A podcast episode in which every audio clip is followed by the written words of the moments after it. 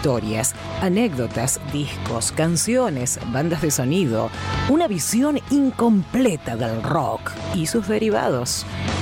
Conduce Fabián Paredes. Operación técnica y producción Camila Paredes.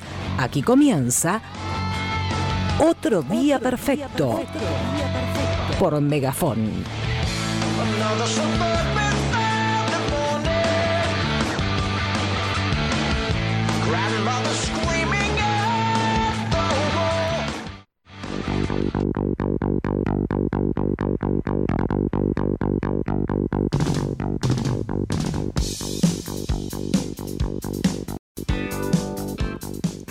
Hola, ¿qué tal? ¿Cómo les va? Acá estamos en otro día perfecto, programa número 95, nos estamos acercando al 100, sábado 23 de septiembre del 2023.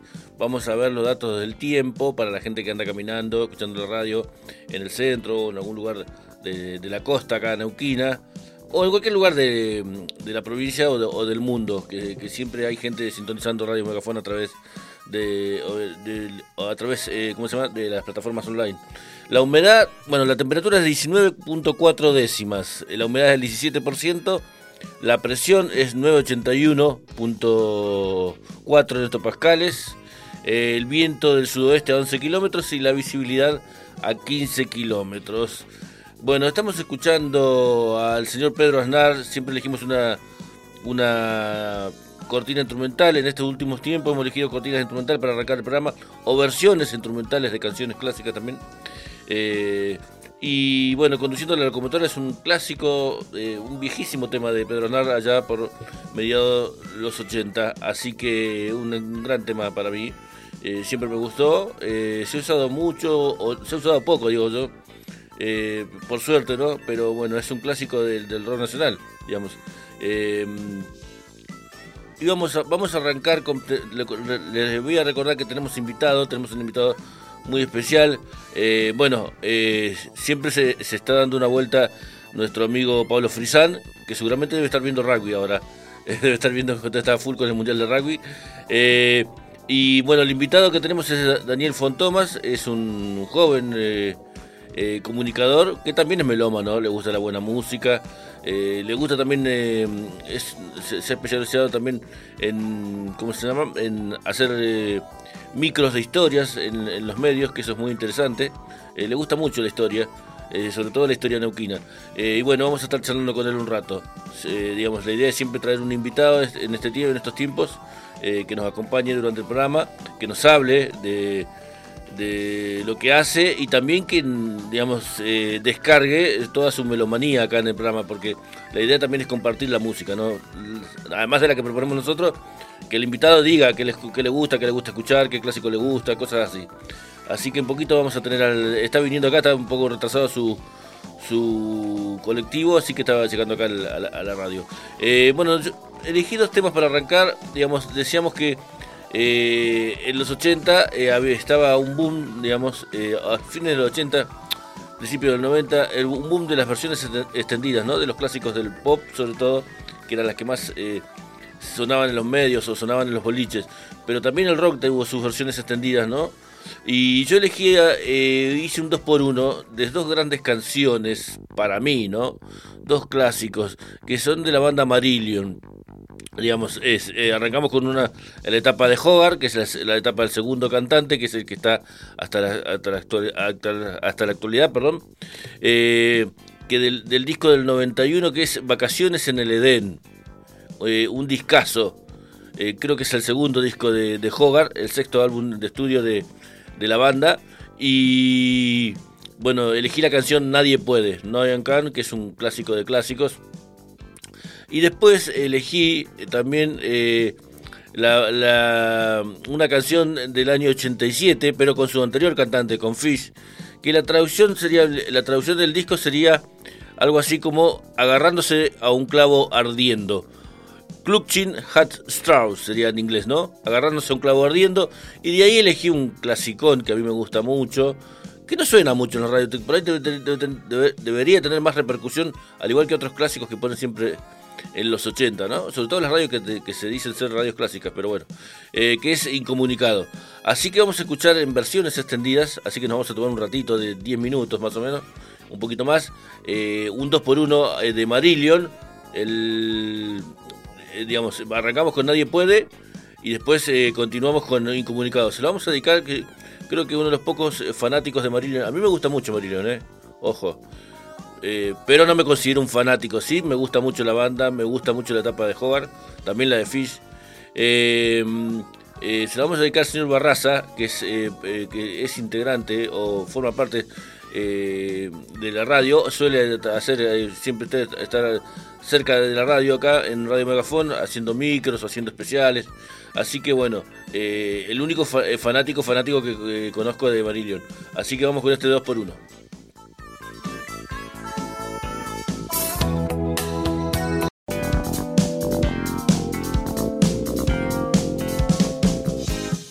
Bueno, seguimos aquí en otro día perfecto. Estamos acá luchando contra la gata.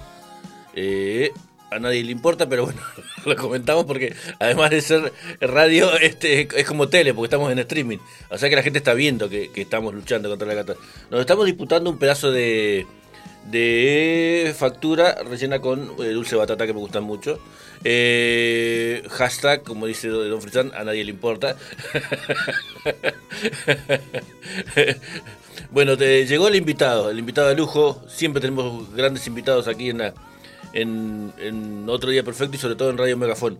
Bueno, el amigo Daniel Fontomas. Eh, Dani, ¿cómo andás? ¿Qué tal? ¿Cómo les va? ¿Cómo te va Fabián? ¿Cómo les va a Cami? ¿Cómo les va a toda la audiencia? Muchísimas gracias por la, por la invitación. Muchísimas gracias por considerarme de lujo. Yo creo que es demasiado pretencioso para lo que puede llegar a suceder aquí, pero gracias. Pero tirémonos flores, digamos. Eh, está bien, tirémonos flores, por supuesto. Cuando haga mi, propio programa con juegos de azar y mujerzuelas, diré lujosísimo invitado, señor Fabián Paredes. ¿Cómo, cómo anda, Dani? Bien, bien, todo tranquilo. Ah, Hermoso día sábado. Perdona tardanza, este colectivos de sábado y mala coordinación. Este, no le echaremos toda la culpa al servicio, que bastante decente está. Eh, sí, mejoró mucho, eh, muchísimo el, mejoró el Guido móvil, ¿no? el Guido móvil. La aplicación es fantástica. Así que. Sí, sí, sí, porque te va diciendo, ¿viste? Te va. Te va indicando. Te dice cuando va atrasado, cuando viene atrasado, todo. Porque estuve sin auto, eh, volvemos al hashtag a nadie le importa. A nadie le importa. Estuve sin auto como más de un mes y me manejé con el Guido móvil. Y, bueno, bastante bien, digamos. Sí, sí, sí, sí. Muy buena la aplicación. Es muy buena la aplicación, es muy útil también. Y es un poco, es, capaz que es poco amigable con la gente este que no está muy familiarizada con los con la tecnología, pero después, una vez que le agarrás más o menos la mano, Sí, yo porque a mí me la dejaron pre-armada o pre ah, ya está. marcada, ¿viste? Pues si no, estaba también en el horno, como cualquier hijo de vecino. Sí. Pero bueno, no, no, bastante bien. Me encanta la fauna que hay acá.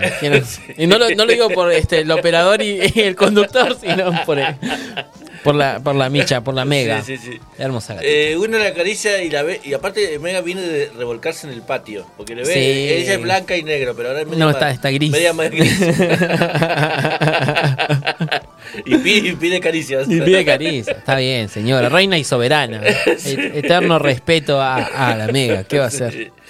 Bueno, eh, decinos, eh, en decinos un poco, presentate vos, en qué trabajaste. Bueno, mi nombre es... Eh, o sin nombrar medios, en qué... Ah, está bien, mi nombre es Daniel Fontomas, sí. Eh, soy periodista, eh, licencia de comunicador pendiente, con algunas materias, y después, nada, he trabajado en varios lugares que tienen que ver con la con la comunicación social y últimamente me está destacando, me está destacando, decía, he estado participando en algunos en algunos medios de, eh, regionales de este, por aquí como informativista y también como, como productor y como columnista.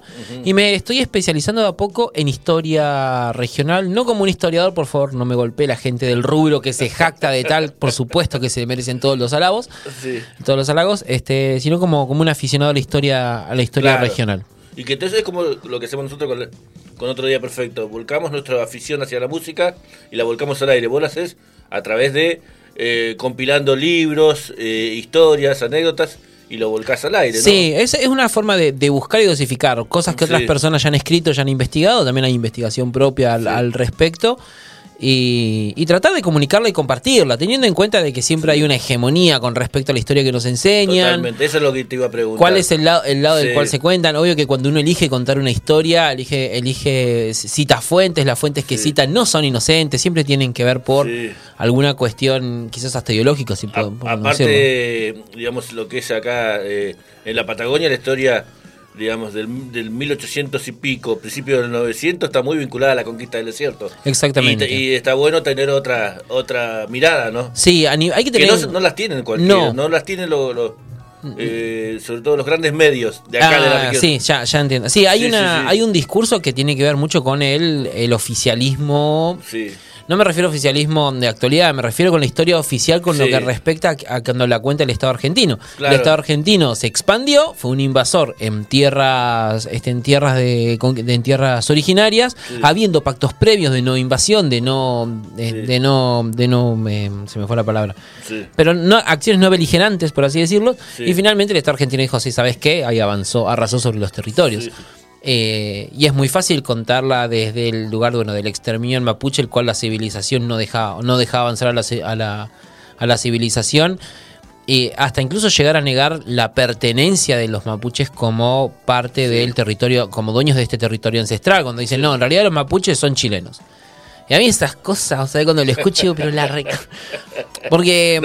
a, mí también, ¿eh? Porque, la, porque primero es una construcción de sentido común que sirvió muchísimo durante la época, sobre todo de la desaparición y, este de, Santiago Maldonado y bueno, su posterior encuentro en la situación. Se potenció más, ¿viste? Se potenció más ese tipo de discurso de derecha, pensando primero que los mapuches son de Chile, que es un error este, histórico garrafal, no se sostiene por ningún lado, porque el pueblo mapuche es anterior a la conformación de los estados tal cual los conocemos. Y la otra es que hay vestigios desde el año 800 antes de Cristo que habla de, de, la presencia de, de, lo que nosotros conocemos como el mapuche, porque el pueblo nación mapuche además alberga muchísimo, muchísimos, este, muchísimos otros como sub, subetnias, de los puelches, los huiliches. Sí. entonces es, es completamente erróneo poder afirmar este tipo de cosas y no es muy difícil desmentirlo tampoco.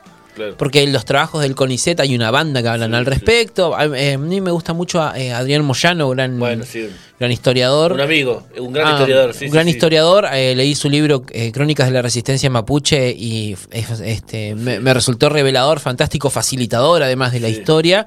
Después el libro Las, Matanzas de Neuquén de Curruinca y Russox, me parece, que están fundamentados con bases históricas, incluso hasta bases históricas de los mismos españoles. Claro. Entonces, no se sostiene. Y vos decís, bueno, tenés que escuchar esa aberración.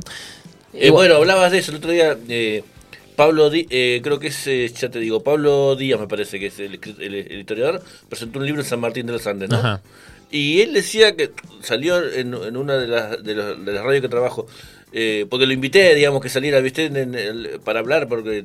Eh, y él decía que mucho del material que él usaba era del propio ejército, porque también el, que, llevaba los registros era el, ejército. Y, en algunas partes ni siquiera lo ocultaba lo que estaba haciendo, se jactaba. se jactaba de eso. Y eso con el tiempo terminó siendo algo incriminatorio, digamos. Si bien en ese tiempo te podías jactar y con el tiempo vas viendo, viste que decía Sí, y la, excusa de, eran otros tiempos hablando de, esto, del salvajismo en el cual el ejército, tanto el chileno como el ejército del Estado argentino, ambos en conformación, avanzaron sobre, sobre las poblaciones. Eh, no, no es el eran, eran otros tiempos porque había muchísimas instituciones, incluso en las primeras crónicas que hablan sobre la conquista en la zona de Valdivia, lo que es Valdivia, que el mismo Pedro de Valdivia actuó. La misma corona española le decía, che, no da que los masacren como los están masacrando, cálmense. La misma iglesia en una primera instancia eh, decía, tienen alma, por lo tanto son eh, hijos de Dios, por lo tanto son dignos de ser bautizados, con la aberración que significa todo eso, pero los eximía entre, entre los estándares de la iglesia católica de aquel momento, los eximía de la esclavización, por ejemplo distinto a los, los, este, habitantes de África que eran extraídos también para, para mano de obra esclava. Entonces, eh, pero bueno, los, discursos que han sido estigmatizadores con respecto a los pueblos originarios eh, han calado muy hondo. Entonces uno en, medios eh, grandes aquí, con el que tengo la, suerte por ahí de, compartir espacio y de trabajar, te encontrás con algunos mensajes de oyentes que te dicen, che, pero los mapuches no eran chilenos, che, pero siempre hablan de la historia oficial o, de la historia zurda. Que, y bueno, está acompañado, claro, está acompañado de un revisionismo, no es que uno saca las cosas de la galera. Y aparte hay gente que está estudiando durante años, Por supuesto. presenta proyectos, no es que, digamos, que escribe desde, desde su Instagram, desde, su casa, ¿viste? Oye, Como que- hacen- sí, sí, sí, como, como, Porque- como tu opinión de Facebook, la cual dicta claro. tu, tu guía moral. Sí, sí, sí, no, la gente que, te- que recorre el territorio, los territorios, digamos. ¿no? Y, y, digamos, y no precisamente gente, porque también ahora eh, hay mucha gente, digamos, hay historiadores, historiadoras mapuches que están, ¿viste? Que están reivindicando desde su propio Reivindicando lugar, y también revisando, ¿no? Eh, para las nuevas generaciones, pero gente también que, como vos decías, del CONICET, de las universidades, digamos, que están trabajando en eso. Sí, eh, es eh, un trabajo arduo, importante y, y que la derecha en eso siempre termina siendo como muy, es muy, hay que admitirlo, los, los bastardos son muy buenos haciendo, haciendo este tipo de laburo. La derecha, la, la derecha es un partido de 11 contra 11 donde siempre juega, gana la derecha, diría. Sí, sí, sí, sí, sí. Diría Leiner. Olvídate. bueno, bueno. Eh, bueno, ¿qué? mm, Te pedí música. Sí, digamos. me pediste música. Eh, mí- también eh, me dedico en algún momento trabajando con el, con el- ah, este, acompañando al sindicato de, de trabajadores de prensa acá de la región y acompañando Sí. los juicios por delitos de lesa humanidad. Claro, lo estuviste cubriendo. Est- Cubrí el 6 y el 7, Escuelita 6 y Escuelita 7, Ujú. los últimos dos. Ahora hay un octavo que no saben si se va a llamar Escuelita, que tiene que ver a los. Se enjuician a los institucionales, al- a las Ajá. secretarías y a un juez, me parece. Sí. Que, bueno, eran los, fueron los partícipes institucionales para que, suce- que se negaron a recibir los amparos de, de las personas que iban a reclamar. Entonces también estoy bastante empapado con eso. Y cuando vos me dijiste, bueno, música, algo de que, lo, que te gustaría hablar, bueno, yo dije música y dictadura. Claro, sí, sí, sí, que es muy rico. Que es muy rico, sí. Sí, la el rock nacional acá en Argentina ha funcionado desde sus inicios como contracultura del, del poder de turno. Sí, sí, sí, sí, sí. Da- formación del rock que si bien eh, tenía que ver en otros lugares del mundo eh, con la rebeldía, con el, el- el oponerse a las instituciones, el rock tradicional en, su, na- en su nacimiento, si bien después fu- fue un robo de los blancos por lo, a los negros, del, Sí, del blues y el jazz, pero después cuando este, se hegemonizó como movimiento de rebeldía y tenía que ver mucho sobre el status quo que implementaba el estado de bienestar. En cambio, el rock acá en Argentina fue completamente, fue completamente revolucionario desde lo cultural para poder hacer un llamado a la atención. Bueno, sí hay una desconformidad con lo que está pasando y además le estamos pasando mal de verdad. Sí, sí, sí, sí, sí, totalmente. Porque aparte acá, digamos, era eh, también se, también se escribía en prosa, se escribía se hacían algunas letras medias disfrazadas, digamos, Sí. para que pasen de- desapercibidas, pero por el contexto político, porque venían, viste, a muchos, por ejemplo, a Roque Narvaja, te doy un ejemplo, ¿no? Que él iba llegando a su casa y, y le volaron la casa y se tuvo que ir con lo que tenía, rajó para España. Por darte, viste, nombres de... de- y muchos los amenazaron, ¿viste? Sí, sabes que en, en el 2015 visité la Exesma, Sí. tuve la, la oportunidad, y hay un salón eh, recuperado que tiene eh, todos lo- los copias de las amenazas de la AAA. ¿no? Era- eran en textos muy cortitos, en hojas chiquitas Sí. cortitos, que amenazaban a las personas, estaban escritos en máquina de escribir, y uno de ellos dice, señora Mercedes Sosa, por favor, no insista, Mm. este, entre en razón o tomaremos medidas. Y abajo, A, A, A, A. Y Mercedes Sosa se termina exiliando. Sí, sí, sí, sí, sí. Qué loco, ¿no? Y terrible lo de la AAA también, ¿no? Claro, los, bueno, los movimientos de, de derecha, sobre todo del, del- en este caso que era un peronismo de derecha, porque venía de, de López Rega, Sí. eh, que mató a muchísimos que, ma- peronistas. que mató muchísimos peronistas, eso te iba a decir, sí, que, sí, que sí. fue como el brazo derechizado de la- del, del peronismo de aquella época. Hay crónicas o testimonios que hablan que hasta incluso ya el mismo Perón de aquella época eh, autorizaba los, tenía conocimientos de la. Eh, de- del funcionamiento de la AAA y autorizaba el, el exterminio de opositores políticos dentro de su mismo movimiento. Eh, no sé, yo Sí. peronista no soy, pero mi, mi abuelo, Claro. peronista muy viejo, solía decir que el peronismo es como sos peronista del primer gobierno, peronista del segundo gobierno, peronista del tercero. Claro, sí, sí. Y bueno, viste, el peronismo es una, una es, es un movimiento bastante interesante de estudiar. Sí, eh, y tenía estas cosas. Pero algunos dicen que no sabía, otros dicen que sí. Bueno, López Rega tenía una influencia terrible. Tremenda, sí. Tremenda sobre Perón, digamos. Y digamos, si vos querías ir a verlo allá a España, tenías que pasar por él.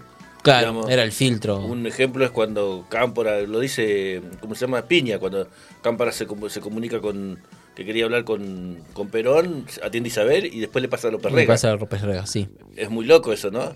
Que- Y bueno, habla del y lugar ya era un, Perón quizás ya eh, de edad, viste, de edad avanzada. edad avanzada, enfermo, pero bueno. Bien, bueno, ¿qué, elegiste? ¿Qué elegí? Bueno, para primera instancia elegí un tema del año 83, ya es finalizando la, dictadura. es del tema, es de la, banda Los Twist y se llama Pensé que se trataba de cieguitos. Bueno, vamos con eso.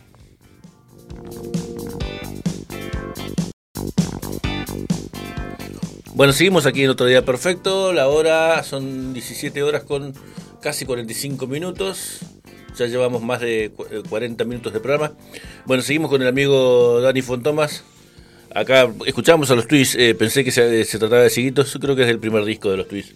82, 83. 83 es la canción. Sí, sí, sí. Eh, gran banda, los Twists, que tuvo. Eh, si bien no, quizás no tuvo el, reconocimiento que debería haber tenido, ¿no? Eh, quizás eh, uno le, veía eh, en la música como algo divertido, ¿viste? Pero también tenía letras bastante interesantes, ¿no? Sí, era como un enmascaramiento. Sí, sí, sí, sí, sí. Porque, todavía existía la censura en aquella época. Claro, sí, y bueno, vos tenés como Sangre Azul, ¿viste? Que es con mucho sarcasmo, cosas así, ¿no? Este que pensé que se trataba de cieguitos. Sí, eh, por, la, por la forma en la cual lo cuentas, pensé que se trataba de cieguitos. A, mí me hace pensar al menos en, una especie de... Mm, ¿Servicio? Sí, claramente la, historia que cuenta tiene que ver con un secuestro, desaparición forzada de, ese, de, ese, contexto, pero después, el, si bien la secuencia que, cuenta que cuentan la, banda en la, en la canción es terrible, después la realidad termina siendo superadoramente más terrible que, lo que lo cuenta me pienso mucho en, alguna parte de la sociedad basado en relatos, ¿no? Que cuenta que ellos no había mucha idea con respecto a lo, a lo que pasaba o los niveles del, horror que, que, que, después se evidenció. yo, salí de la dictadura con 13 años, así que imagínate, mucha idea tampoco. Mi viejo tampoco eran personas políticas, ¿viste? Como para decir bueno, eh, saber algo, sospechar algo, ¿viste? No... Sí, eso cuenta mi, mi papá, es porteño, cuenta que, para ir a la universidad pasaba, la dictadura en el 76 tenía 16 años más o mm, menos, este, pasaba todos los días enfrente a la ESMA por la Libertador. Y, mm. tenía, y cuando se destapó la olla no lo podían creer. e incluso hay gente que aún no lo puede creer y, y dicen, bueno, es mentira. Sí, sí, sí, sí, sí. Pienso que, hubo un proceso, un proceso ahí de. Como que estaba muy nuevo lo que estaba sucediendo y no había una dimensión total del horror. Si bien la canción, como ya habíamos dicho, es horrorosa. Sí, sí. En su letra, ¿no? Como composición es fantástica. bueno, y bueno, me, decías que tu trabajo, digamos, vos te especializás mucho en la historia neuquina. Sí. a la hora de preparar tus especiales, preparar tu, digamos, eh, ¿Qué es lo que te apasiona de la historia neuquina? Que me apasiona la historia neuquina. O de la Patagonia, no sé Sí, em, lo inhóspito del. Lo inhóspito del, lugar me apasiona. Al, momento que voy a ir reconstruyendo o, recolectando relatos sobre los paisajes, sobre la forma en la cual se construyeron las, instituciones, son dignas de 80 millones de series de Netflix, de toda la cantidad de cosas que han pasado. Desde las más absurdas hasta las más serias y precursoras de lo que después sería a futuro una política, una política de Estado. Pienso desde lo más absurdo, pienso a Olascuaga firmando un decreto en 1891 porque la gente decía que había un fantasma. Entonces el tipo tuvo que salir por decreto oficial diciendo, che, todos los policías que vean un fantasma tienen la orden de dispararle. un decreto, ¿entendés? El tipo es Manuel Olascuaga, gobernador del territorio de Neuquén, con todo lo que eso significa, y el tipo tuvo que firmar un decreto por un fantasma como de lo más absurdo. Después de lo más serio, no sé, pienso en la masacre de Zainuco, que también tiene muchísimas aristas eh, pintorescas al respecto. En 1916 escapan cerca de 200 presos de la, de la U9 de acá de Neuquén, que en ese momento estaba mucho más alejado de los caseríos. Pensemos que Neuquén en, el 16 era, eran no muchas más casas después de la Avenida Argentina. Bueno, yo tengo, yo fui a la escuela, eh, a la escuela eh, número 2 y tenía cuadros pintados, ya te digo, años 80, ¿no? 70 mm. y pico, 80, tenía cuadros de distintas épocas de la escuela. Bien. En 1904 era un rancho, era un ranchito. caserío, del paraje Confluencia. Claro, y en 1912 era una casita, digamos. y vos ves la escuela, hoy la escuela número 2, viste, bueno, con su estructura un poco vieja, pero ves la parte de atrás, ves, viste, que ya tiene un zoom, te tiene, digamos, eh, eh, y, qué loco, ¿no? Pues así era Neuquén también. así era Neuquén. Así se fue construyendo, prácticamente sin ningún tipo de planificación. Porque Neuquén es del año, se, se, mm, se capitalizó en 1904. Sin embargo, eh, existía antes un había, había un caserío que era el paraje Confluencia. Pero seguía siendo territorio, ¿no? Pero seguía siendo territorio. Sí, territorio es hasta el 56, 57. Eh, pero en la Neuquén Capital se capitaliza en 1904, pero antes de llamarse Neuquén Capital se llamaba Paraje Confluencia. Eran un montón de casitas. Sin ningún tipo de. claro, sin, sin el puente, pues se cruzaba en balsa, solo el puente ferroviario que llegó en 1902. Ah, mirá, llegó antes que Llegó antes que la capitalización. Y eran solamente un caserío llamado Paraje Confluencia. Y de golpe Buque Roldán dice: necesitamos urgente unir eh, la parte de, de Buenos Aires, que tenía un cambio ahí en Bahía Blanca Bahía Blanca, eh, Cordillera, urgente. Y saca la capital que había fundado a finales de 1800 Olascuaga, de Chosmalal, y la traslada hasta en septiembre de 1904, la traslada acá a lo que es Confluencia. Entonces se fue construyendo sobre lo que ya estaba. Lo único que hay estructurado capaz de aquella época es la parte del centro, que tiene toda su historia masónica, por eso son avenidas, líneas rectas, mucho triángulo. Pero después el paraje se fue construyendo así medio la que te criaste. Contale cómo construyen el, digamos, cómo se construye el formato masónico de la el ciudad. El formato... la encontraste en muchas ciudades de Argentina. Sí, claro, como el, más icónico es La Plata. Esto que estoy diciendo no es araza ni pavada mística, sino que eh, tiene, hay documentos históricos que sobre todo la Sociedad Obreros Luz, en una, una logia masónica, de la cual participaba Eduardo Talero, Elordi, eh, Buque Roldán, Gregorio Álvarez, como gente, eh, gente que marcó la fundación de Neuquén. Sí. Entonces, en mucha en la masonería, por lo que he ido investigando. Siempre, eh, se excluía la iglesia. Sí. Que tenía mucho poder en, ese momento. Se, excluía la iglesia y, de hecho, la, masonería es completamente anticlerical. Dato de color. San Martín quizás sea nuestro masón más reconocido, el mismísimo general, eh, está enterrado afuera de la Catedral Metropolitana. Vos entrar a la Catedral Metropolitana, tenés que entrar a un prelugar, como un, un holcito. Después hay un pasillito y recién ahí está el mausoleo de San Martín. O sea que está afuera de la catedral en sí misma. ¿Por qué? Porque al ser masón, la Iglesia Católica te excomulga inmediatamente. Si vos firmas un papelito de la masonería, eh, la Iglesia Católica te dice, adiós. Entonces, eh, por, eso la, la, estructura básica de los pueblos de aquella época era la plaza central, iglesia y municipio y juzgado de paz y policía alrededor de la plaza. Que eso podemos ver, por ejemplo, en ciudades como eh, Cipolletti, ciudad de Fisquemenuco, General Roca, son esa estructura básica. Eh, acá Neuquén no, acá Neuquén tiene, eh, tenía su primera eh, su primer municipio, lo que llamó el Chateau Gris, estaba sobre la avenida Argentina, donde actualmente está el monolito fundacional, donde está el monumento a San Martín, estaba ese monolito que además también tiene todo lo que tenga que ver con triángulos, que tenga que ver con el 3 como número perfecto, perdón. Toda esa construcción es, es este de es este simbología masónica. Entonces, eh, por eso están las diagonales, las cuatro diagonales, las cuales convergen en un centro y en ese centro está el monumento que en su momento estaba el monolito fundacional, con la piedra fundacional. Entonces, Neuquén era eso, nada más, y se fue construyendo así medio la que te creaste, entonces la cárcel parecía que estaba como medio alejada a lo que es hoy.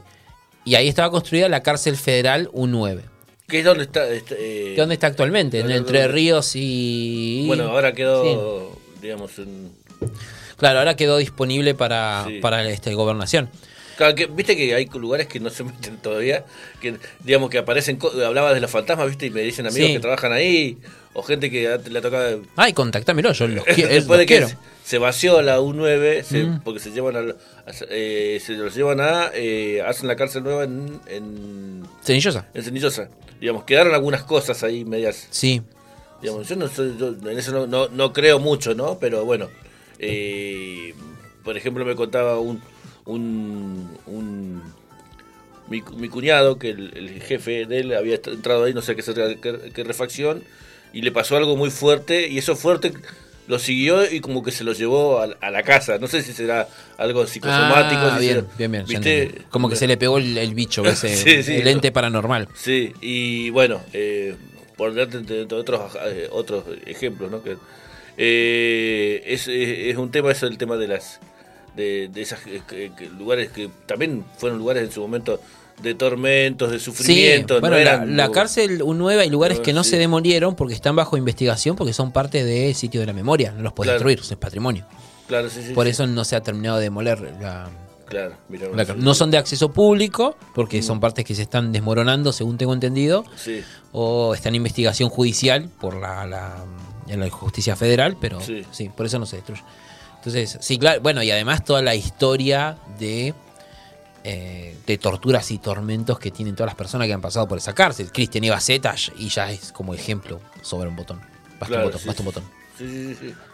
Igual está bueno, digamos que que el, predio de atrás no eh, no se lo hayan apropiado a los privados y han hecho han hecho parques parque, como el, parque de Jaime de Nevares Jaime de Nevares que eso está buenísimo parece. sí que, sí, está, que era una vieja puja entre el, fallecido intendente y bueno y, el gobernador actual y, el gobernador actual así que eso está, está, bueno, sí. sí. Por él quería digamos edificios quería viste sí peleaba para hacer para bueno, esa, esa cárcel llegó a, a, mitad de la fundación de Neuquén y para 1916 eh, ya estaba superpoblada, porque venía gente de todos lados y además Neuquén, eh, como al ser territoriano, de, era, no era autónoma, dependía de Buenos Aires. todo lo que era tramiterío tardaba demasiado, entonces vos capaz te robaste un piche del campo de alguien y terminabas cinco años en cana, o te habían liberado y no te enterabas que, te habían liberado porque la notificación de libertad nunca te había llegado porque el, servicio administrativo era un asco y dependía todo de, Buenos Aires. Eh, hay, una, hay una, una, película de esa de ese tema, digamos, que se llama Brubaker, que eh, pero en una cárcel eh, cárcel norteamericana, donde un, tipo de disfraz entra como preso, y en realidad era el, nuevo, ¿cómo se dice? Director de la cárcel. Sí. Y entra como preso, se baja en el colectivo y ve, investiga y está dos días en cana. Ahí, dos días preso hasta que dice, se mete en los peores lugares. Y ahí el, el, chabón ve eh, como que entra a ver todo lo que está pasando en la cárcel, toda la injusticia, todo. Y ahí se presenta como el nuevo cosa. Dice, no me disparé, pues yo sé que tenés orden de dispararme, soy el nuevo director, ¿viste? Y entre, entre las revisiones, los viejos presos que habían ahí, como vos decías, habían, por ejemplo, un, uno, un, eh, un viejo preso que tenían ahí, en la, que se dedicaba, ¿viste? A hacer, ya no hacía casi nada. Era muy querido todo, dice, vos y estuve revisando tus papeles, dice, vos hace cinco años que tendrías que haber estado liberado. Mirá vos.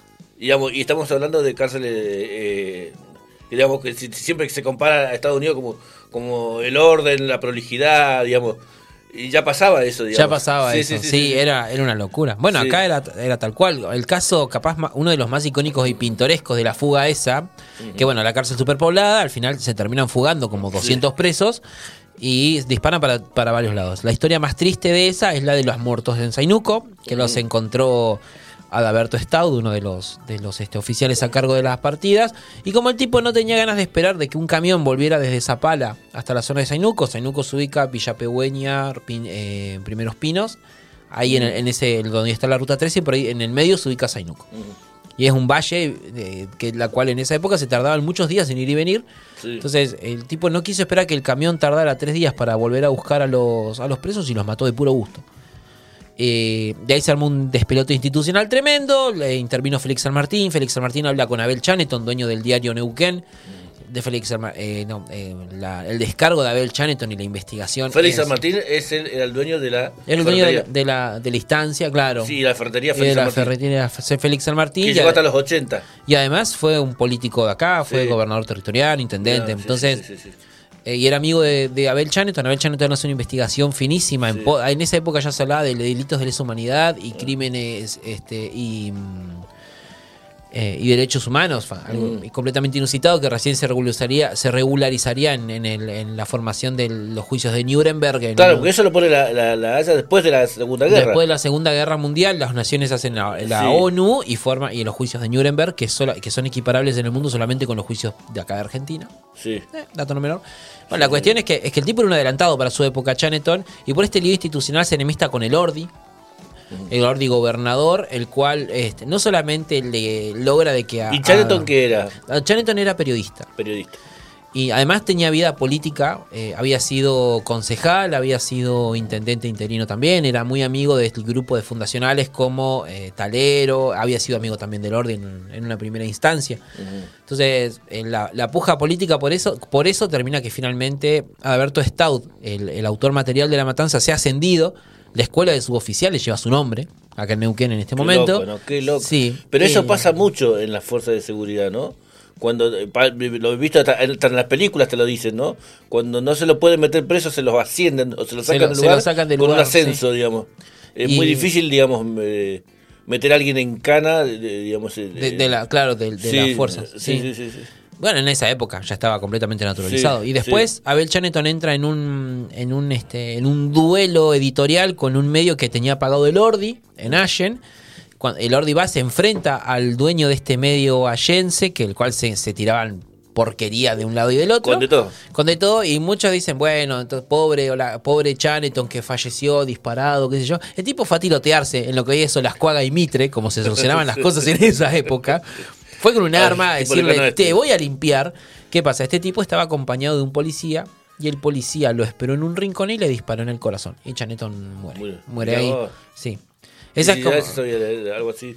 Sabía la historia de eso. Todo esto lo cuenta Juan Carlos Chaneton en su mm. libro Zainuco, Precursores de la Patagonia Trágica. Juan Carlos Chaneton que Juan Carlos Chaneton es familiar de creo que es sobrino nieto. Sobrino nieto. Sí, y ahí cuenta también que eh, había dando vuelta en la zona de las Lajas un jovencísimo Falcón, que era uno que fue después uno de los represores de, lo que siguió después del, del, gobierno irigoyenista con lo que fue la Patagonia trágica, el bardo con los anarquistas. Sí. O sea, ya había vestigios de que ese era el tipo de. ya iba a ser a futuro la manera. El, sí, el, modo de, el modo de actuar de las fuerzas de seguridad en los sectores territoriales. Sí, sí, sí, sí, sí, qué loco. Bueno, a ver, tengo mensajes acá en el chat. A ver. Eh, Pablo Frisán, nuestro amigo y oyente, y también a veces eh, co-conductor, eh, dice, como dice como mi historia del hombre de la bolsa. Dice, no, sé qué. bueno, escribió eso hace un rato, después pone. Ah, bueno, pone un. ¿Cómo se llama? No al 2x1, digamos, pone una. Ah, bien. Sí, sí, sí. Eh, eh, dice, bueno, pues trata no 2 por 1 eh, Ángel de la Bolsa, dice. Eh, bueno, y... ¿Qué te iba a decir? ¿Qué, otra canción traje? ¿Qué otra canción traje? Eh, quizás una de las menos conocidas de, la, de aquella época. está ambientada, es del año 82, está escrita por Alejandro Lerner, se llama La Isla de la Buena Memoria. Relata la historia de un soldado que va a Malvinas. En una época en la cual la guerra de Malvinas había sido bien recibida por el mundo del rock. todo a pulmón digamos, se llama el disco ese. Del disco, del disco. Un gran disco de, un gran disco de Lerner. Después se dedicó a otra cosa. claro, después cambió. Y se convirtió en otra, políticamente se convirtió en otra cosa. Hizo un volantazo ahí. sí, sí, sí. Pero, es una, de, una de las pocas canciones de época que habla en contra de la guerra de Malvinas. Había un sentimiento malvinizador en ese momento muy fuerte, el, el, cual había hecho que gran parte de la sociedad eh, se movilizara en favor de la recuperación de las islas, de los soldados enviados que habían sido enviados en, en forma, en forma paupérrima, eh, con el, equipamiento innecesario, con, con, situaciones de, este, de, hostilidad dentro del ejército. sacado de las casas, ¿no? Como decir, sí. Porque eran jóvenes, eran pibes que ni siquiera habían, tenido una, instrucción mínima. Ahora, ahora bien hay una cuestión con esto, porque después de que la guerra termina, ocurre lo que le ocurrió a los soldados en Vietnam. Que cuando llegaron a Vietnam, eh, de Vietnam a Estados Unidos, le cerraron la puerta. Bueno, acá pasó lo mismo. Como era un error garrafal y había sido como, se lo considera como el último clavo de la dictadura, que ya, ya venía mandándose cagadas, sobre todo a nivel económico, más allá de toda la aberración, ¿no? además, políticamente, este, en cuestiones este, de, de manejos, venían mandándose un montón de macanas cuestiones económicas. Este, ya eso y ya venían negociando la entrega de. Sí, entonces eso les costó toda la credibilidad que podrían haber llegado a obtener la pérdida de la guerra, además de enterarse de que todos los medios habían dicho noticias de mentira. Todos los soldados fueron escondidos y se inició un proceso de, desmalvinización. Como ser peyorativos con respecto al actuar de el ejército argentino dentro de la dentro del, conflicto bélico. Y eso, ¿quién pagó los platos rotos a nivel social de eso? Los mismos combatientes, que fueron postergados durante muchísimos años hasta una reivindicación sin jubilación, con una reivindicación que les llegó bastante tarde y no hace muchos años. Y ahí, y ahí hay dos paralelismos que esto, esto lo aprendí charlando con eh, excombatientes, que vos tenés, decís, bueno, sí, la dictadura, hay quien reivindica la dictadura y quien no, para empezar, el mismo excombatiente. Hay excombatientes que se reconocen como eh, víctimas del terrorismo de Estado, como por víctimas del mismo aparato estatal. Y hay, hay soldados excombatientes los cuales dicen, y mira, yo fui y defendí mi patria. Más allá de que me cagué de hambre, me cagué de frío, me trataron bien o me trataron a mis propios jefes, que hay muchísimas historias al respecto. tortura y todo eso. Algunas, sí, algunas como eh, más elevadas que otras, porque vos hablas con algunos excombatientes y te dicen, sí, pasó esto, hablas con otro y te dicen, la verdad que sucedía, pero no, no era en todos los lugares. Este, después, el excombatiente, el cual reivindica su actuar como soldado, como defensor de nuestro pedazo de patria, dentro de este concepto, estando a favor o no de lo, del, del terrorismo de Estado. Claro. Eh, entonces hay, un gris ahí muy, muy finito, porque eh, participando en algunos organismos de derechos humanos, con algunos organismos de derechos humanos, te enterás ahí que, bueno, que hay quien dice, que, dice, ay, pobre los excombatientes, y los excombatientes te dicen, que, pobre, yo fui y le, planté este balazo a los milicos ingleses porque quería defender la tierra. Y bueno, no sé. Vamos a escuchar la isla de la buena memoria del señor Alejandro Lerner, si le parece.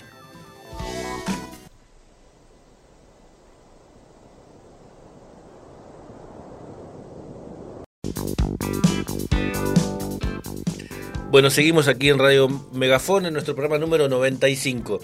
95 programas. 95 programas, un montón. Sí, sí, parecen pocos, pero no tanto, ¿no? ¿Siempre los sábados? Siempre los sábados. 95 sábados que le dedicaste dos horas a estar acá. Está muy bien. ¿Siempre consecutivo? ¿Nunca faltaste? No, no, sí, me tuve, me tomé mis licencias, ¿no?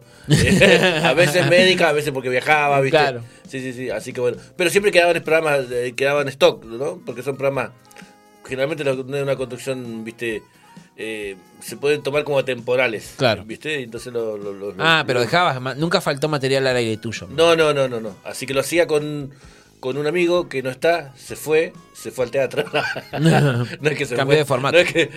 pero bueno, seguramente capaz que si, lo voy a tentar para que venga a los 100 programas. Qué lindo. en algún lugar, ¿no? Sí. Yo pensaba en el Hotel de Comahue, en el Tower. ¿Cómo lo ves vos? Sí, un lugar sencillo. El, el Hilton está bien. No sé si, si Hilton se entera de todas, las que le estamos nombrando. En la vereda de Hilton. En la vereda de Hilton, donde pasan los autos, hay una mesita. no, no, probablemente le vamos, vamos a ver si. Porque acá, cuando el clima viste nos ayuda, se hacen los patios. Claro. Culturales o los patios que generalmente están los programas de la radio. Y se pone buenísimo, se pone buenísimo. Nosotros hicimos uno el año pasado creo que fue con, con Ariel Ascurra, viste que era el, co-conductor, es el co-conductor, todavía no está, pero bueno es. Y la pasamos muy bien, digamos, estuvo lindo. Perfecto, para, tengo preguntas, ¿puedo? Sí, sí. Bien, ¿en qué pensaste o qué, necesidad estabas pensando al momento de decir quiero hacer este programa de radio con estas características? ¿Qué decía? Mm. ¿Para qué cubrir qué necesidad? Eh, porque eh, primero sobre todo la música que no se escucha, que yo no escuchaba en las radios. Ahí va. ¿viste? Eso para mí es importante. Eh, o que se dejó de escuchar, ¿viste? Y algunas que ni siquiera pasaron. Y me junté con Ariel, que Ariel, a mí me gusta mucho el cine, digamos, y Ariel es un enfermo del cine, digamos, y, bueno, ahí combinamos, poder combinar un poco música con cine, por ahí hablaba de, de, eh, un artista también, ¿viste? Le gustaba, él decía, bueno, hacemos algo de cine, eh, hablaba de, o de un director, o de una saga, o de... Y, por ahí hablaba de música también, que también es otro de lo fuerte de él. Y bueno, yo ponía lo mío y así vamos a, conduciendo el programa. Eh, y bueno, qué sé yo, estuvo bueno, va a estar bueno, digamos, a mí me gusta mucho, digamos. Eh, lo que sí, lo por ahí eh, charlábamos con, con, un, con el compañero que hay un compañero que que, nos sigue que hace un programa de tango, ¿no? Que tango te, te, toca el tango de, digamos, la vieja guardia, trabaja todo lo que es la vieja guardia, pero contextualizado con el presente y con el pasado. Eh, nombra cosas, y, hace un revisionismo histórico muy interesante, ¿no? Eh, y eh, Emiliano. Y bueno, y decíamos a veces que nosotros, digamos, Emilio, perdón, Emiliano, Emilio Cortés. Y decíamos con Emilio que tenemos una semana para hacer preparar el programa y, y en la semana se te pasa volando, ¿viste? Sí, sí.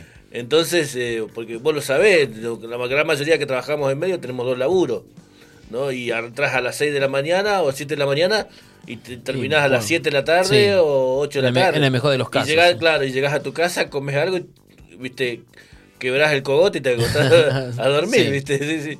Eh, bueno, y, eso es el, tiempo existencial se te pasa rápido, ¿no? Siempre estás viendo, viendo algunas ideas, viste, escucho algo, veo algo, me gusta mucho también vincular música del cine también. Claro. Viste, que escucho alguna canción y digo, mira qué interesante, viste, el otro día estaba viendo, o de las series, ¿no? Y alguna vez te quedaste sin material, decir, ¿qué carajo hago hoy? Mirá, la escrachada que te iba a Sí, sí, sí, como cualquier hijo de vecino. ¿no? ¿Y cómo lo resolviste? Porque siempre tengo mi stock, ¿viste? Ah, claro. está bien, está bien. Y aparte, ahora como estoy solo, también trabajo el tema de, tirar dos canciones, ¿viste? Separado la canción y bueno. Eh, siempre te gustó, busco. Me gustan mucho a mí los álbumes en vivo, digamos. Ahí va. Sobre todo eh, discos en vivo que no han sido oficiales, ¿no? Que, pero que suenen bien. No me, no me sirve un disco en vivo que suena como si claro. fuese tocado en el baño. Bien, la perla del once. sí, sí, claro.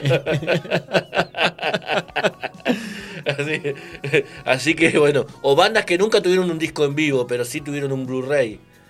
¿Me entendés? Ah, Entonces de ahí vos vas rescatando el audio, vas haciendo cosas así. Eh, bueno, y eso sí siempre voy compilando. Me siempre estoy compilando música, siempre estoy en mi casa. ah, mira, busco tal disco, bajo tal disco. Tal.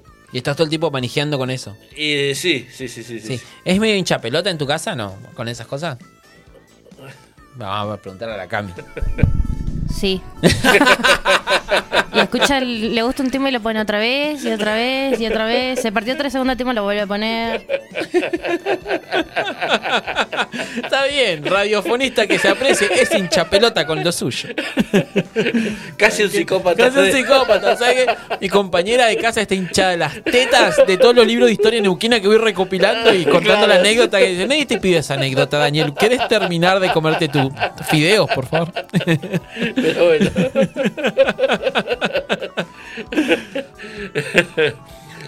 Así, así, así, es la gente famosa. Así es la gente famosa, claro. ¿Qué te pensás que armó todo esto? así que no, y además eh, me, me, tentó mucho hacerlo acá, digamos. Claro. Eh, porque yo lo podría hacer en mis, otros laburos, pero acá lo que veo, viste, lo que vi desde el primer momento es, eh, es mucha libertad, viste, a la hora de... Y eso está bueno, no lo encontrás en cualquier lugar, digamos. Es verdad. Y bueno, me, siento muy cómodo, ¿viste? Las chicas que manejan la radio, bueno, los, otros compañeros, compañeras que, ¿viste? que tienen los distintos programas, eh, eh, también son gente copada, así que bueno, eso está bueno. Digamos, el ambiente de la radio en general está, bueno. Te motiva para poder seguir construyendo. Sí, sí, sí, sí. sí, sí, Bien, para tenía otra pregunta. ¿Por qué otro día perfecto? Eh, porque ese nombre se le ocurrió a Ariel, por un tema de, de Motorhead. Ah, ahí va. Bueno, y el otro día estaba viendo, eh, viste que en teoría parece que terminó The Walking Dead. Sí. Viste con, la partida del, del, comisario.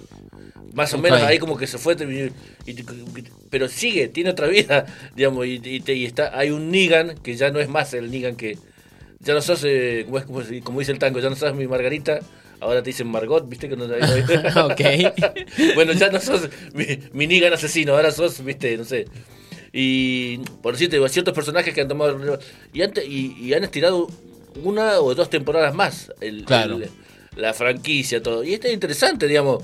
Yo me engancho, digamos, eh, con los personajes, con las actuaciones, ¿no? Me gusta mucho eso. Y vos fíjate que las películas de zombies, lo que lo fuerte son las historias. Porque generalmente los que se matan entre sí son los humanos y no los zombies. Claro. ¿viste? O, que la verdad amenaza es otro humano antes que Claro. Eh, si ves que te mata un zombie es porque un, humano lo empujó. Donde está la manada de zombies. No es porque se los topó al zombie. Sí, sí. Y bueno. Ya el, viejo Joe Romero hacía una analogía con Tierra de los Muertos, ¿no? Claro. Cuando estaban separados ya eh, eh, en, en barrios privados la gente de plata, los pobres, que eran los zombies, y los zombies, que eran los peores que los pobres, ¿no? Eh, que eso lo, describe muy bien. Siempre tuvo una mirada, si bien se parecen, son películas bizarras, que la ves, uy, qué bizarra, que, y, pero tiene un contexto social muy, muy, muy grande, claro, Sí, sí. Eh, sobre todo esas películas. Eh, bueno, no sé por qué te contaba esto. Porque te, pregunté por el nombre. Ah, y ahí escuché, digamos, ponen en una parte, encuentran, traen un, disco, sí. un, un tocadisco, y ponen, dice, mira, te, traje esto de regalo, ¿no? Le dice una nena al, a su cuidador, ¿viste? Porque generalmente ya en el apocalipsis no hay, no tenés, no, eh, generalmente te, adopta o, viste, una familia, un amigo, y, viste, y te vas criando como podés, ¿no? y pone el disco y es, eh, es del disco rock and roll de, de Motorhead, digamos, un tema de ahí, lo pone. Y yo, uy, mirá qué loco, Motorhead ahí en vinilo. Ahí está, está todo en, conectado. en un futuro. en un futuro. Sí, sí, no nos mató el COVID, mira. Pero bueno, eh, digamos, por ahí voy sacando cosas de ahí también, ¿no? Del, Claro. del- del cine, de la serie, me gusta mucho. también, Digamos, porque la música, eh, los clásicos también están impregnados ahí. Y sobre- ahí hay, por ejemplo, ahí te ponen temas, quizá- a veces quizás te ponen temas de, de bandas grosas que no son los tradicionales que vos escuchás en la radio. Son otras canciones que están muy buenas también. ¿Me entendés? ¿Por qué, digamos, si el cine de- de- de- del pochoclero te pone esa, esa alternativa, ¿por qué las radios no la usan, no? Claro. ¿Por qué son tan, viste, van tan al hueso y no a lo alternativo de lo que es la discografía de, un, de una gran artista, un gran artista, una banda, viste? Eh, ¿Por qué no van, por qué no eh, repasan más el Queen de los, de los principios de los 70 que el Queen de los 80? Bien, ¿Viste? ya entendí. Eh, Una cosa así. Bien, bien. Es mi pregunta, sí. Bueno, eh, sí. Al final te sigamos. robé el rol de, entrevi- de, de entrevistar. ¿Te diste cuenta? ¿Te diste cuenta? Quiero que anotes esto. Es porque sos un buen Te- periodista. ¿Te diste cuenta que este, hablaste sobre, sobre vos y sobre tu historia? ¿Te hizo hablar sobre tu historia? Ah, cierto, Es sí. todo lo que es te algo que yo aborrezco, digamos. que que en, en el aire se hablen cosas personales. Ahí está. Pero bueno, vos me conocés porque cono- somos compañeros en otro Claro. medio. y ando a las puteadas, ¿viste? Pero bueno, vos me preguntaste. Yo te perdón. A mí me interesa. Aclaremos, hashtag a nadie le importa. Como dice Pablo Brillán. Bueno, eh, seguimos. ¿Otro tema? Otro tema. Otro tema. Traje. Este lo descubrí con vos. ¿Te acordás que estuvimos charlando sobre qué canciones traer a, la, a Ah, este sí, programa? sí, sí, sí, sí. Y dijimos, bueno, pero me parece que los violadores tienen un, este, un tema que habla sobre la represión. El punk en Argentina tiene un auge tardío con respecto a otros géneros musicales como fue el folk, el rock progresivo, heavy metal, fueron más o menos ahí como acompañándose.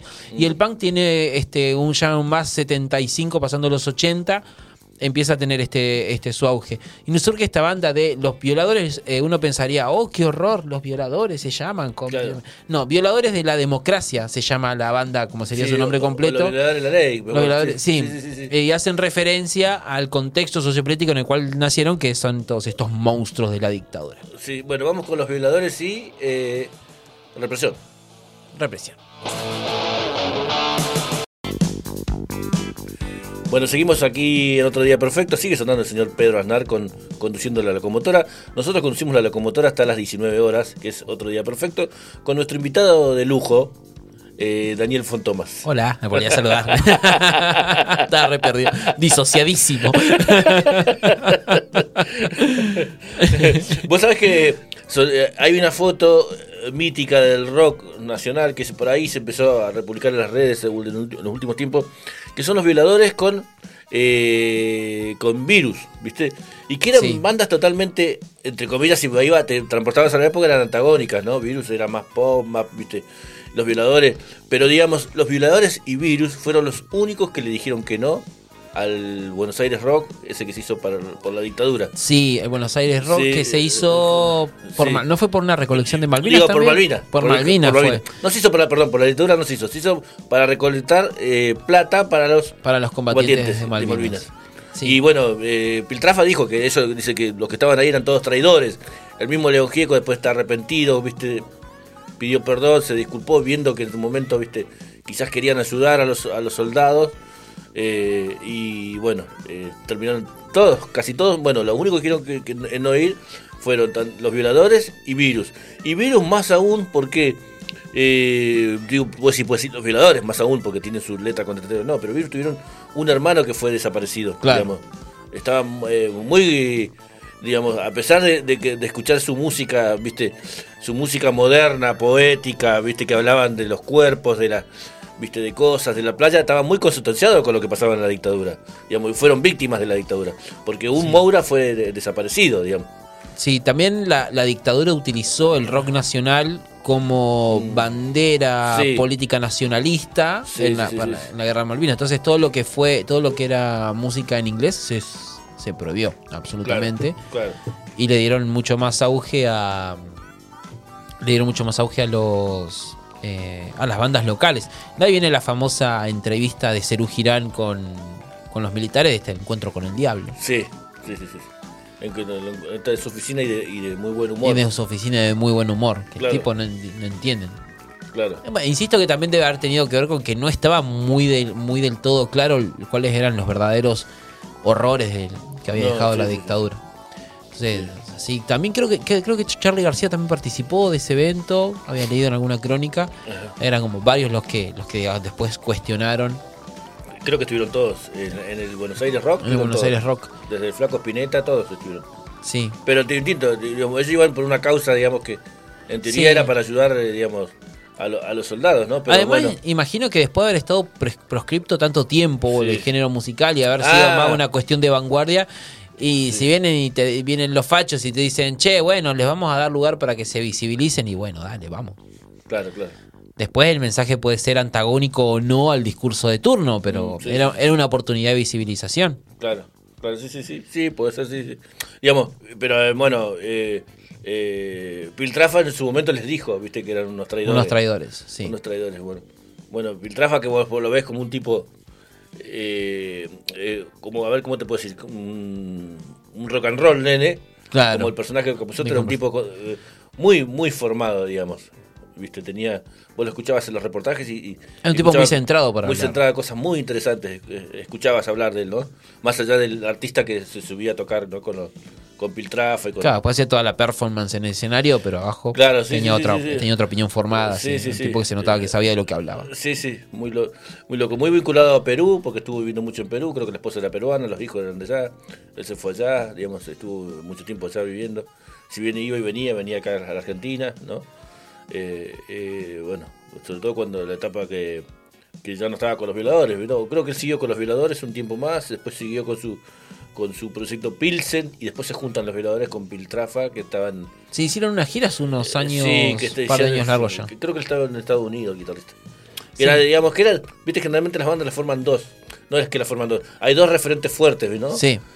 todas las bandas lo tienen, ¿no? Casi todas las bandas lo tienen. Eh, y bueno, Cerú, ponerle, decir eh, Cerú y Girán, era, en teoría era Charlie y ¿cómo es? y Lebón. Y Lebón. Y el ruso Lebón. Y, y, lo, y lo jodió, digamos, Baznar, que se fue y no encontraron. sí. Claro, digamos, que fue lo que... Una... Igual Cerú Viste que, que Cerú los Yo para mí Cerú es una selección nacional. Claro, eso te iba a decir. Cerú, tenía No ves un Cerú sin uno. no, Oscar, Oscar Moro era baterista histórico de Los Gatos. Además participó con Charlie de la máquina de hacer pájaros. Y los, solos de batería en la máquina de hacer pájaros de Oscar Moro te morís.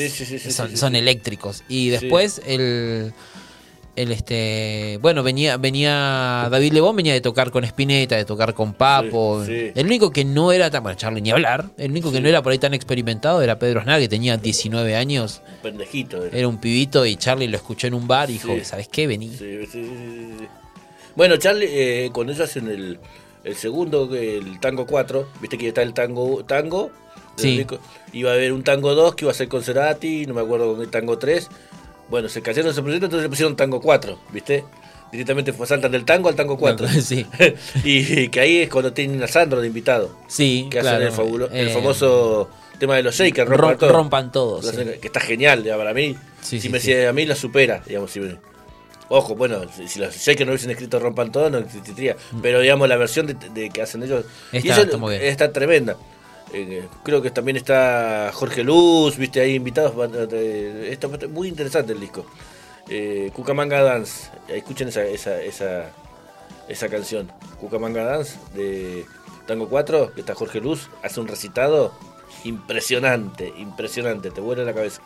Eh, bueno, eh, y te decía que ellos lo hacen ellos dos, graban la, música, la batería, lo hacen casi en, en, una, en una noche. ¿No? No, no, no, ni siquiera tuvieron que buscar a, sesionistas.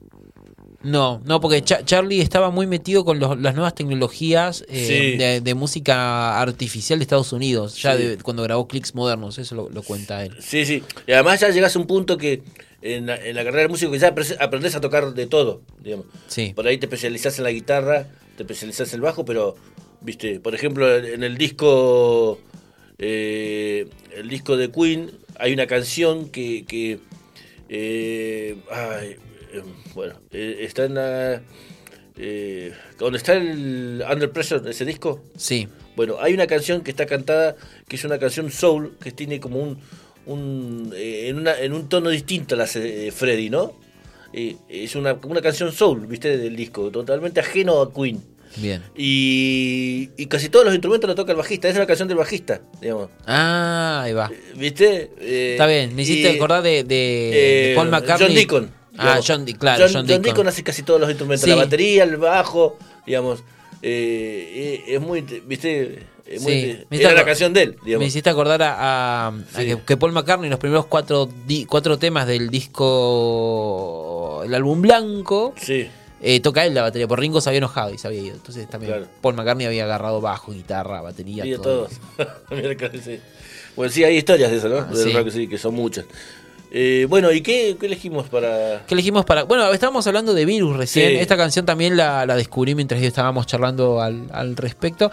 Mi idea no era caer como en lo, en lo más básico, más conocido del de rock de dictadura.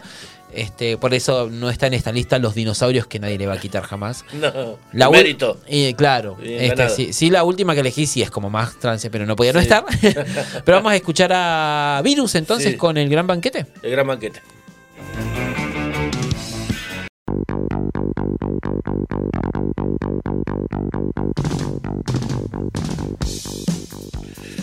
18 horas con 47 minutos, estamos llegando casi al final. Digamos, creo que va a entrar un tema o dos más. Eh, ¿Viene hoy eh, Emilio? No viene. Eh, el, Los Inclinos de la Noche se llama el programa. Te lo recomiendo, programa de tango. Gran nombre. Sí, sí, terrible. bueno, y mm, te decía 1847. No sé de qué íbamos a hablar. No sé qué vamos a hablar. Podemos hablar de, si querés, del, que, y nos va a dar pie para el próximo tema. Sí, dale. Sobre eh, la censura y la necesidad de la metáfora. Dale. Estábamos escuchando el, tema de, Virus que hace este, una Que tiene una metáfora tremenda. Una metáfora tremenda que hace una alusión concreta a eh, los horrores de la, de la época, todos estos finales de los 70, 80, porque claramente había una lista que tenía el Confer en ese momento, que era el organismo que eh, dirigía y registraba las, las, radios y la música, que duró hasta no hace mucho. Creo que lo derogó la ley de medios antes de que la volvieran a derogar. Que la misma Igual ya nadie le daba bola, ¿no? Pero seguía, lo grave era que seguía estando ahí. Lo grave es que que seguía estando ahí, tenía una lista larguísima de temas eh, de temas censurados y, entre ellos este, canciones de León Gieco, de Cerú Girán, canciones de eh, bueno de Spinetta, todo lo que tenía que ver con la contra la moral y las buenas costumbres y después contra, contra mensajes contra el gobierno. Eh, Virus tiene una serie de canciones, como por ejemplo Pronta Entrega, este, que, tiene, que hacen alusión a, por ejemplo, a relaciones sexuales homosexuales, que en la época también eran fuertemente condenadas, prohibitivas. Y además, esto es también es característico, uno habla con, las, con los miembros más eh, ancianos de las disidencias que atravesaron esa época y dicen que para ellos la dictadura nunca terminó, no, no terminó en el 83, sino que continuó prolongándose durante mucho más tiempo, porque lo prohibitivo de poder manifestar su elección de vida, que tiene que ver por fuera de la heteromononorma, era castigada también por los, eh, los agentes de la democracia. Mm. Entonces era necesario también todo tipo de metáforas y formas de decir para que lo mismo, no te mm. censuraran los temas, porque de igual manera algunos temas eran censurados aún en los primeros años de una jovencísima este, democracia. ¿Vos, sabés que hay una presentación de Virus en San Luis, me lo cuenta, me lo contó hace muchos años un amigo que, que era de allá, que había estado en, en el y en esa para recital, eh, Federico Moura diciendo que él era homosexual, digamos, era una forma de decirlo al público. Él nombró, creo que a un integrante más de la banda, no me acuerdo a quién, y se armó una hecatombe, digamos. El, recital, mirá que vos que, eh, digamos, eh, qué nivel de, cavernícola, que, y ya eran los 80, digamos, 80, creo que previo, Federico creo que muere en el 87, 88 eh, ha sido 85, 86, digamos, cuando eh, digamos esas, esas giras que por todo el país y por toda eh, eh como es Sudamérica que hace virus digamos con, con, esos grandes discos que tenía. Y, termina todo digamos se termina suspendiendo ese recital. Por el lío que se armó porque, el tipo dijo, de todo. soy gay listo ya valió. Y el público fue como viste Increíble, ¿no? Sí, estaba pensando que eh, que igual uno dice, bueno, cavernícolas los años 80, pero la ley de identidad de género, que es del 2010, 2011, sí.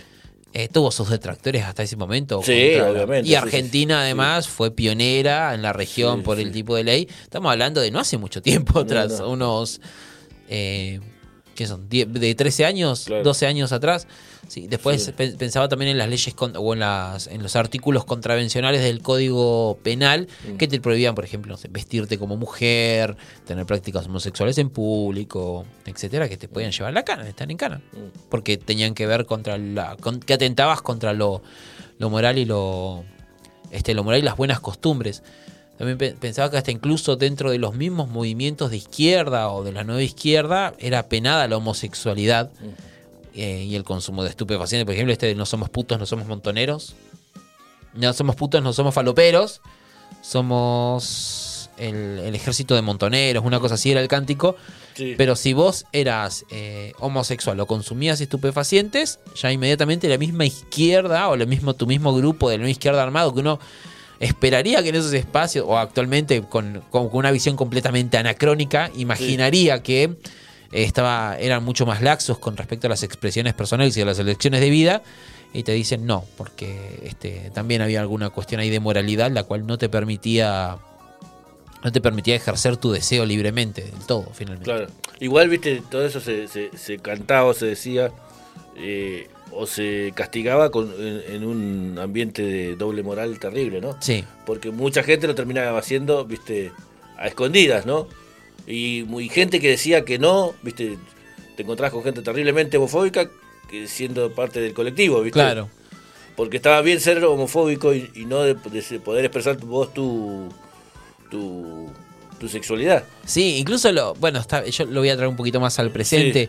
Incluso muchos de, los de los mismos detractores de lo que fue la ley de identidad de género en su momento. Eh, terminaron siendo escrachados por parte del colectivo como diciendo, loco, vos consumiste eh, trabajo sexual eh, homosexual. sí, sí, sí, sí, sí. Me acuerdo, mira, me, trajiste a la memoria una. Cuando yo empecé a estudiar, yo estudié comunicación social, en el empecé en el 2010, ¿no? Y en el 2013 todavía no se hablaba mucho de. Uno va a decir a quién le importa porque estoy hablando de mí, pero sí, pero va. Este, empecé, no se hablaba mucho sobre trabajo sexual ni, ni, ni tan abiertamente de, los, de los movimientos trans. Entonces em, estaba cursando periodismo de investigación y empecé a meterme por algunos callejones ahí un poco sinuosos. Sinuosos porque costó mucho llegar a las personas del colectivo y me costó mucho llegar a las personas que ejercían el trabajo sexual en ese momento, en esa época. Habla de esa época, no fue hace tanto, pero fue, me fue difícil, me acuerdo, como estudiante de periodismo. Y mm, en una entrevista que tuve con una de las referentes de, ATTS, de la Asociación de Trans y Trabajadoras Sexuales del Alto Valle, que es eh, pionera en ese tipo de organizaciones acá en la región. Mm. Este, estábamos viendo a un conductor de televisión que hacía había pasado no mucho tiempo de lo que fue la masacre del policlínico de Cipoletti, que una persona trans eh, llevó a su madre a que la atendieran y la murió en un caso de mala praxis y la mujer entró al laboratorio y bajó a tres a los disparos y era una persona trans. Entonces, muy estigmatizada por ser persona trans. Y había alguien de los medios de comunicación que, que era muy enfático y muy eh, persecutorio en su discurso con respecto al énfasis de si bueno, una persona trans y una persona como trans mala, oh, entonces, claro, por supuesto que iba a matar. Y dice esta persona que dice, y él era cliente nuestro. Este, y consumía trabajo sexual de, personas transexuales. el nivel de hipocresía que se manejaba. Sí, sí, sí, terrible, terrible. Siempre, sí, sí, sí. Dice que, bueno, la, anécdota de esta persona termina diciendo que lo llamé por teléfono y dice, o deja de decir la gilada que estás diciendo de nuestras compañeras, o te escracho por todos lados que fuiste cliente nuestro. Y bueno, el tipo renunció a sus, a sus embestidas este, contra el colectivo, pero... Este, pero, pero el nivel de, hipocresía que se manejaba, aún dentro de los mismos discursos que estaban en contra, era tremendo, era terrible. Entonces era propicio o era necesario apelar directamente a la en estos casos, sobre todo que era aún más punitivo, porque la dictadura terminó, pero la represión estatal continuó siendo, con continuó con mucha fuerza unos años más, que era más hija directa de esta, de esta represión de la dictadura, ¿no? porque nunca se no, como habían, como hubo muchas democracias interrumpidas, estaba constantemente el fantasma de que la, de que volviera el golpe de Estado, un nuevo golpe de Estado, ¿no? Entonces. que no iba a durar. No iba a durar pero estaba el miedo, ¿no? Los carapintadas, por ejemplo, su caso de esto. Y entonces había un miedo constante que la dictadura vuelva, muchas prácticas represivas continuaban, entonces fue un tiempo, por eso decían lo que decía recién el mismo Jauregui, decía, bueno, la dictadura no terminó con nosotros en el 83, se prolongó y, y era necesario operar a las metáforas, que si no te metían en cana o te cagan a palos. Claro, sí, sí, sí, sí. Sí, que eran la misma, las mismas prácticas que tenía la dictadura en el momento de ser su, de ser este de ser punitiva para con los artistas, de censurarte las canciones. Eh, con la canción de, de Cerú, esta mm, eh, Peperina, dice típicamente mente pueblerina, perdón la no tenía pi para la oficina, la, misma censura, se autocensuraban ellos en burla de esto.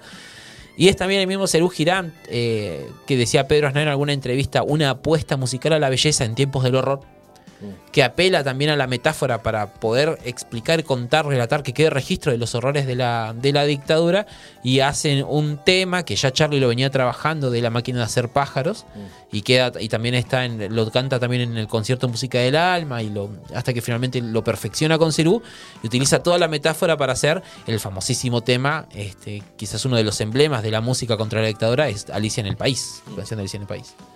Temazo. Temazo. Bueno, ¿nos quedamos con ese? Nos quedamos con ese. Vamos con Cyril Girán y Alicia en el País.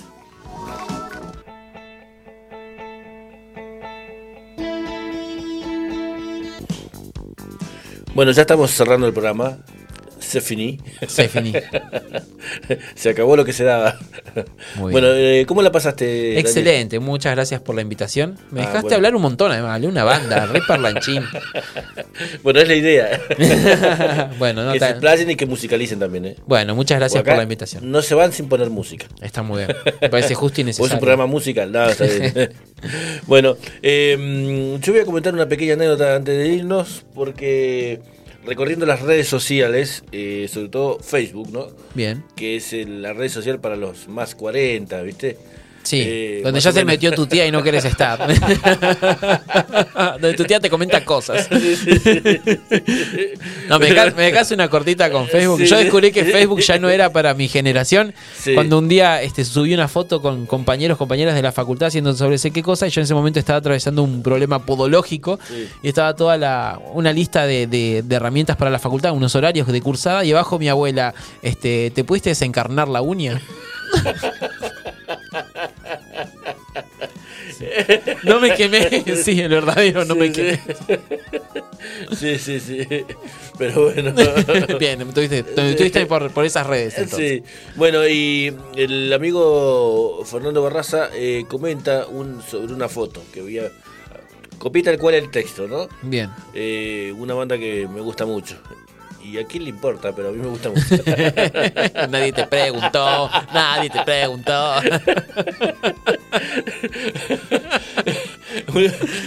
un, amigo decía, si me gusta a mí, ¿cómo será la gente? Dice.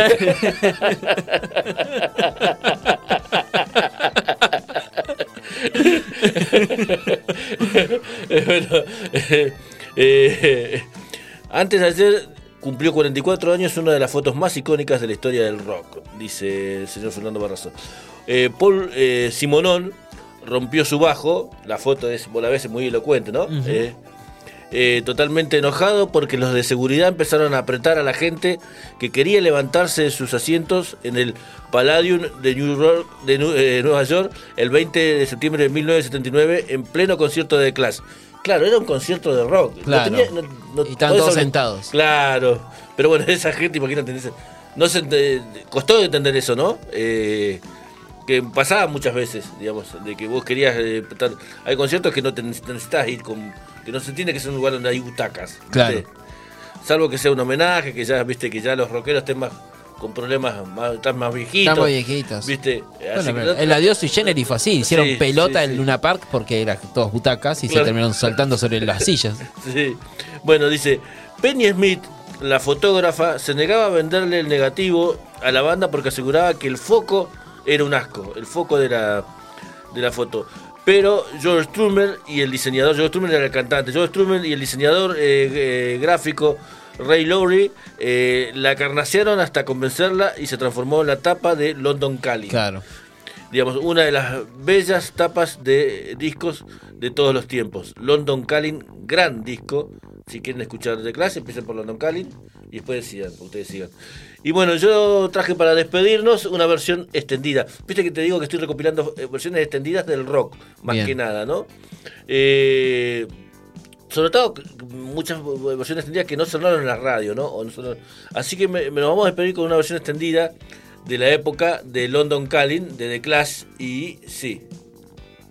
Ah, y bueno, queremos agradecerle, eh, bueno, a Cavi ahí en los controles, Cami Paredes, que nos hizo el aguante con la, con la música, musicalizando, bueno, ella ahí un poco adivinando lo que queremos escuchar, porque no hicimos una pauta. Así que pobre, ahí, eh, ahí estuvo haciendo el aguante. Bueno, acá la señorita esta que, que, es media carnaza, pero no sé cómo es, Mega. Mega. Porque creo que es de Megafon, ¿no? si, no si, no saben ustedes que es su radio. O del el archivo ese para bajar, no sé si es por... como el Mega. Que a veces será porque es pesada, ¿no? Porque, a veces los archivos empezado. no, gran, gran compañía, gran compañía. Así que bueno, y, acá, bueno, nuestro invitado de lujo, Daniel Fontomas. Muchas gracias, Dani. No, gracias a ustedes por la invitación. Eh, más adelante seguramente vamos a repetir la, sí, por favor. la parte 2. Por favor, sí, yo invitadísimo. Me siento. bueno, nos vemos el sábado que viene y nos vamos con The Class en su versión extendida.